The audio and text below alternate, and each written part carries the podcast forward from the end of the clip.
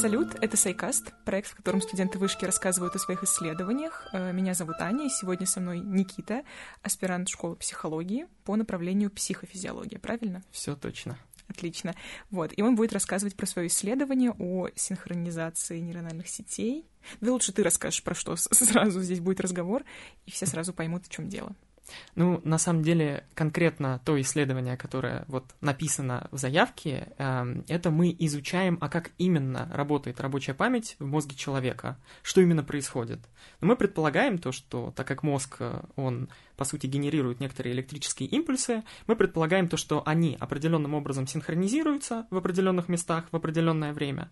И за счет этого возникает, э, в общем-то, наша способность эм, запоминать. Но тут важно, наверное, пояснить, что обычно мы все привыкли слышать о просто памяти, а здесь вдруг появляется э, такое название, как рабочая память, ну, аналогия, разумеется, с компьютером, и это, в общем-то, э, такое ментальное пространство у нас в голове, которое мы используем для решения повседневных задач, вот которые прямо здесь и сейчас.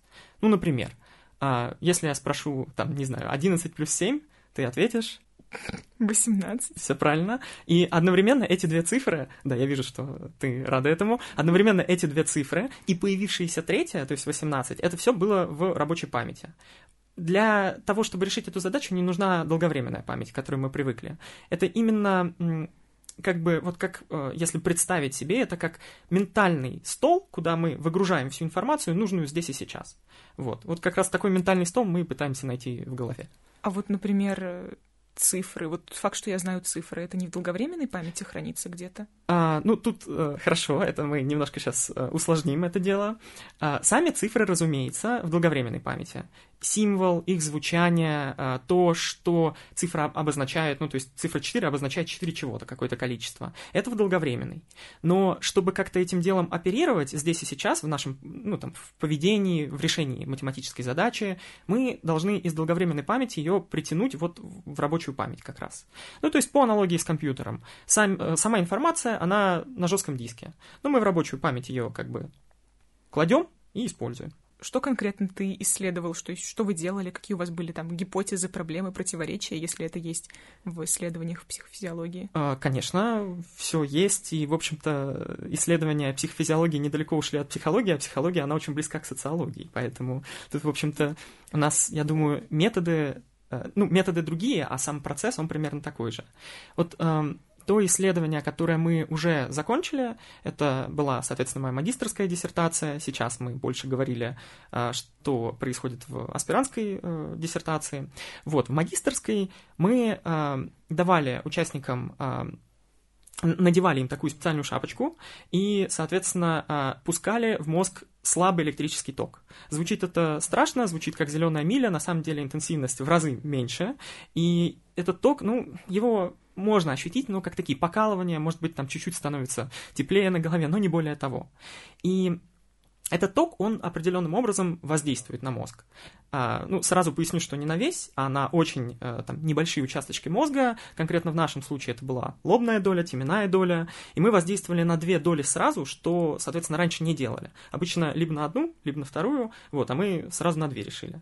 Вот, и мы благодаря этому хотели понять, а как работает вот одна единственная нейрональная сеть, лобно-теменная, а, как она задействована в работе рабочей памяти. Ну, наше предположение было такое. Либо это, вот, скажем так, единый компонент – лобно-теменная сеть, вот одна сущность. Хоть мы и называем одну там лобной корой, другую теменной, ну, представим себе, это единое. Тогда неважно, сколько раз мы будем стимулировать. Один раз простимулировали, и мы получим какой-то эффект в задачу на рабочую память. Ну, то есть воздействуем на мозг, потом даем задачу, и в задачу уже измеряем, а, соответственно, а, объем рабочей памяти.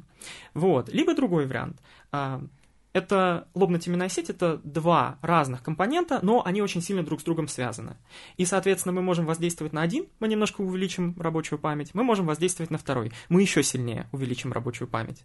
Ну, с, как бы такими оптимистами, э, с такими э, четко поставленными гипотезами, это мы были в начале. На первом курсе магистратуры, еще там где-то половину э, второго курса, э, к окончанию мы подошли с результатами, которые показали, ну, в общем-то, совсем иное. Да, и мы получили то, что объем рабочей памяти, он не увеличивался, он уменьшался. И уменьшался он только у одной группы, а, которую мы стимулировали только, ну, как бы вот одинарное стимулирование только лобной коры, только с одной стороны. Mm-hmm. Вот. а, ну, что нас немножко удивило, потому что мы ожидали прирост, а здесь мы на самом деле получили ухудшение объема рабочей памяти. Ну и отсюда последовали как бы идеи, а почему такое может быть, одна из которых, а, видимо, а, мы как-то десинхронизировали мозг, потому что, ну, как бы на одну, на один компонент мы повлияли, на другой нет, и получается такая десинхронизация, асимметричное влияние. Как только влияем на второй, все, синхронизация восстанавливается, и поэтому показатель объема mm-hmm. рабочей памяти увеличивается. Вот. И, в принципе, это объяснение, оно согласуется с там, тем, что есть в научных данных, и именно поэтому э, это дело дальше пошло уже в аспирантскую работу. То есть, если раньше мы пытались влиять на мозг, то теперь мы хотим просто посмотреть. То есть, это уже другие технологии, это уже магнитная энцефалография, э, это там э, пациенты, у которых имплантированы электроды, да, у нас в вышке есть тоже с конкретно это исследование с Пироговкой, с больницей Пирогова mm-hmm. вместе. Вот, я, наверное, неправильно назвал ее, но я, да, там, надеюсь, будет понятно. Вот, и это привело уже к аспирантской mm-hmm. работе. Ну, конечно, вообще это звучит для меня э, без, без пренебрежения, с абсолютным восхищением говорю, как какие-то франкенштейновские истории на самом деле. То есть, или, я не знаю, марвеловские истории. То есть вы влияете на какие-то там части мозга человека, и у него там уменьшается или увеличивается оперативная память. Это прям очень здорово звучит, на самом деле. Э, тут э, шутка шуткой, но э, на самом деле сама вот эта процедура стимуляции, да, она правильно она называется транскраниальная электрическая стимуляция, вот, она была в свое время, там очень длительная такая у нее история, она развивалась. Вот я не назову точно имя человека, но с него, с этого человека, потом списали э, идею, э, которая во Франкенштейне была. То есть там человек пытался электричеством, вообще говоря, оживлять людей. Э, вот. Ну, да. Теперь мы здесь. Теперь мы здесь. Да, все понятно. А вот а как, в принципе, пришла идея вот этого всего исследования? Это какая-то частая тема в вашем направлении? Ну, тут, наверное, я немножко углублюсь вообще в свою историю, вот, чуть-чуть про нее mm-hmm. расскажу, и там станет понятно, почему именно такое исследование, именно эта тема. Я, на самом деле, э, конкретно магистрская, вот, э, когнитивные технологии от нейрона к познанию, это не первая моя магистратура, э, как-то так получилось, то, что первая была вообще не связана с этой, ну и бакалавриат тоже был э, не связан, то есть изначально я этим делом не занимался. Но я в какой-то момент начал преподавать, и вести я начал у детей такой предмет, как мнемотехника, развитие памяти, развитие мышления, и когда, соответственно, я проводил занятия детям, я видел то, что мнемотехника работает по-разному на разных детей. А, кто-то запоминает лучше с помощью одного приема, кто-то с помощью другого, кто-то кому-то вообще это не помогает. Mm-hmm. И Однажды я как-то даже решил, ну это такой рискованный шаг был с моей стороны на тот момент, вот, я решил то, что раз уж я веду уроки мнемотехники, то можно попробовать порепетиторствовать. И мне сразу попался очень тяжелый кейс а, ребенка, который, а, вот он мог запомнить а, только, если стандартизированные тесты брать, три элемента. Но это мало. Да, мы mm-hmm. все знаем цифру там 7 плюс-минус 2, элементы в рабочей памяти. А, обычно все-таки это где-то около 5-6, а тут вдруг 3, даже может быть, там 3-2 где-то. Вот. И отсюда зародился интерес, я как-то начал смотреть, а вообще, где изучается память, вот, соответственно, обнаружил а, магистратуру в вышке и а, пришел в нее, а, и там был один профессор, которого я немножко до этого знал, ну, я просто был на школе, которая называлась «Активные и пассивные методы э, стимуляции мозга».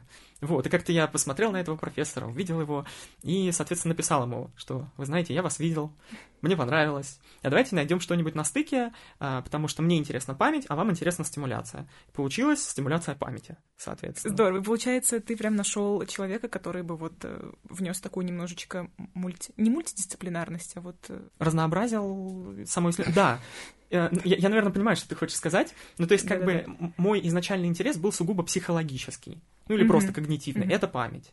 Вот. А, без а, того, чтобы лезть внутрь. А, соответственно, а, в общем-то, спасибо научному руководителю предыдущему, потому что в аспирантуре другой.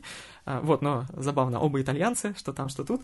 Вот. Wow. Да, он предложил именно воздействовать и смотреть, вот как э, как память, рабочая память сочетается с мозгом. То есть исследовать работу, как-то погружаться. Обычно, когда мы читаем всякие такие статьи, там присутствует слово нейронный. Угу. Почему у тебя это все называется нейрональные сети, а не нейронные сети? Ух ты, какой вопрос. Или я это не уверен, что сложно? я смогу а, на него ответить. Нет, ну на самом деле а, это, наверное, вопрос а, отношения вкуса и стиля конкретно. То есть это а, мой перевод. В конечном счете а, работа а, это, наверное, минус. А, ну и плюс и минус э, центра э, работы англоязычные. То есть в первую очередь э, тема звучала не как там осцилляции или динамика осцилляции нейрональных сетей, а oscillation of neuronal networks. И, соответственно, мой перевод — это нейрональный, но это можно и там нейронный сказать. Мгм. Вот, я, честно говоря, немножко боюсь, когда перевожу нейронные сети, что сейчас поймут не так. А, Да, то есть сейчас это может быть связано с э, там, кодингом, с питоном, с машинным обучением, но у меня все-таки клеточка. Вот это действительно та клеточка, которая у нас есть в голове. У нас, социологов, у нас всегда очень много вопросов э, по этике, в плане эстетической комиссии и так далее. Даже когда мы там, например, просто хотим опрашивать ребенка 17 лет, как-то уже не круто, ему еще нет 18 и так далее. А здесь вы буквально бьете током людей. Как это работает у вас? А, Я, если честно, наверное, не смогу сравнить, но мне кажется, мне кажется, что так же. То есть у нас есть этический комитет, Мгм. а, всегда там, ну, соответственно, пишем статью, мы пишем э, HSE, Ethical Committee, кажется, вот, э, может, какими-то другими словами, но а, всегда там идет некая презентация того, что мы хотим сделать этому этическому комитету, который либо одобряет, либо не одобряет. Вот, Мгм. но у нас конкретно с этим исследованием это было в рамках э, как бы некого большого одобрения. То есть это не просто частное исследование, а вот на центр, я так понимаю. Мгм, мгм. Ну, то есть понятно, да, то, что в этом месте проводятся такие всякие эксперименты подобного рода, эксперименты, ну да, эксперименты, и уже, в принципе, вс- всем дали добро. Хорошо, я да, поняла. да. У нас много, да, у нас, и как бы электрическая стимуляция это лишь один метод, есть еще магнитная стимуляция, соответственно, то как раз чем промышляет мой научный руководитель в основном, ЭЭГ, ну как раз МЭК только не на базе вышки, это все вот Мгм. центр Мгм. делает. В общем-то, достаточно подробное э, там описание всего того, что э, делаю я и делают э, коллеги. Мы все это время, как, мы все это пытаемся как-то, соответственно, тоже э, людям показать, чтобы люди слышали, ибо э, как бы есть некие центры, они бьют людей, господи, бьют людей током, что происходит. Ну, разумеется, смысл не в этом, смысл в том, чтобы рассказать, и люди понимали, зачем. Вот, поэтому э, тоже есть э, там в качестве наверное, такого бонуса, если вдруг эта тема заинтересовала, во-первых, портал нейроновостей, которые ведут мои коллеги, там, ну, просто все про нейронауку, вот, от нуля и до э, каких-то там, не знаю, уже клеточных, наверное, основ. Вот. э, И конкретно про мой эксперимент есть еще YouTube-канал Когнитив, но это я, наверное, от себя как раз, потому что там тоже и некоторых коллег э, я приглашал, чтобы рассказали о своем эксперименте. Вот э, там можно об этом узнать. Спасибо, я надеюсь, и, и я, и наши слушатели посмотрят, послушают и почитают. Теперь мне стало понятно, более-менее. Вот, а я боялась, я боялась, что ни слова не пойму, окажется, а оказывается, все так интересно, и если умело рассказать, то даже, в принципе, понятно. Вот спасибо, что Надеюсь, пришел. что у меня получилось. Да, получилось, получилось. Окей, Вот, спасибо, что пришел. Спасибо. Если вы тоже хотите стать гостем Сайкаста, пишите в группу ВКонтакте «Царь Снювша».